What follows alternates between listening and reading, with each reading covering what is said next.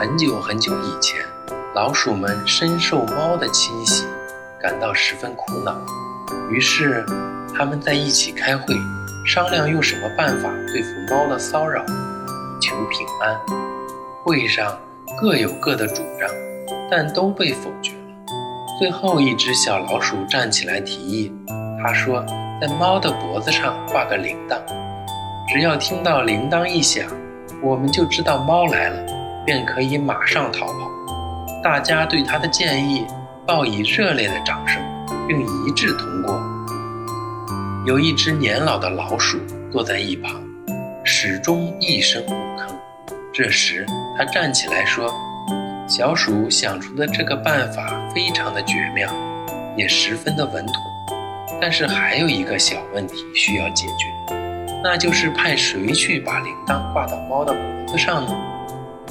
这个故事是说，想出一个好主意也许不难，实现主意那就不那么容易了。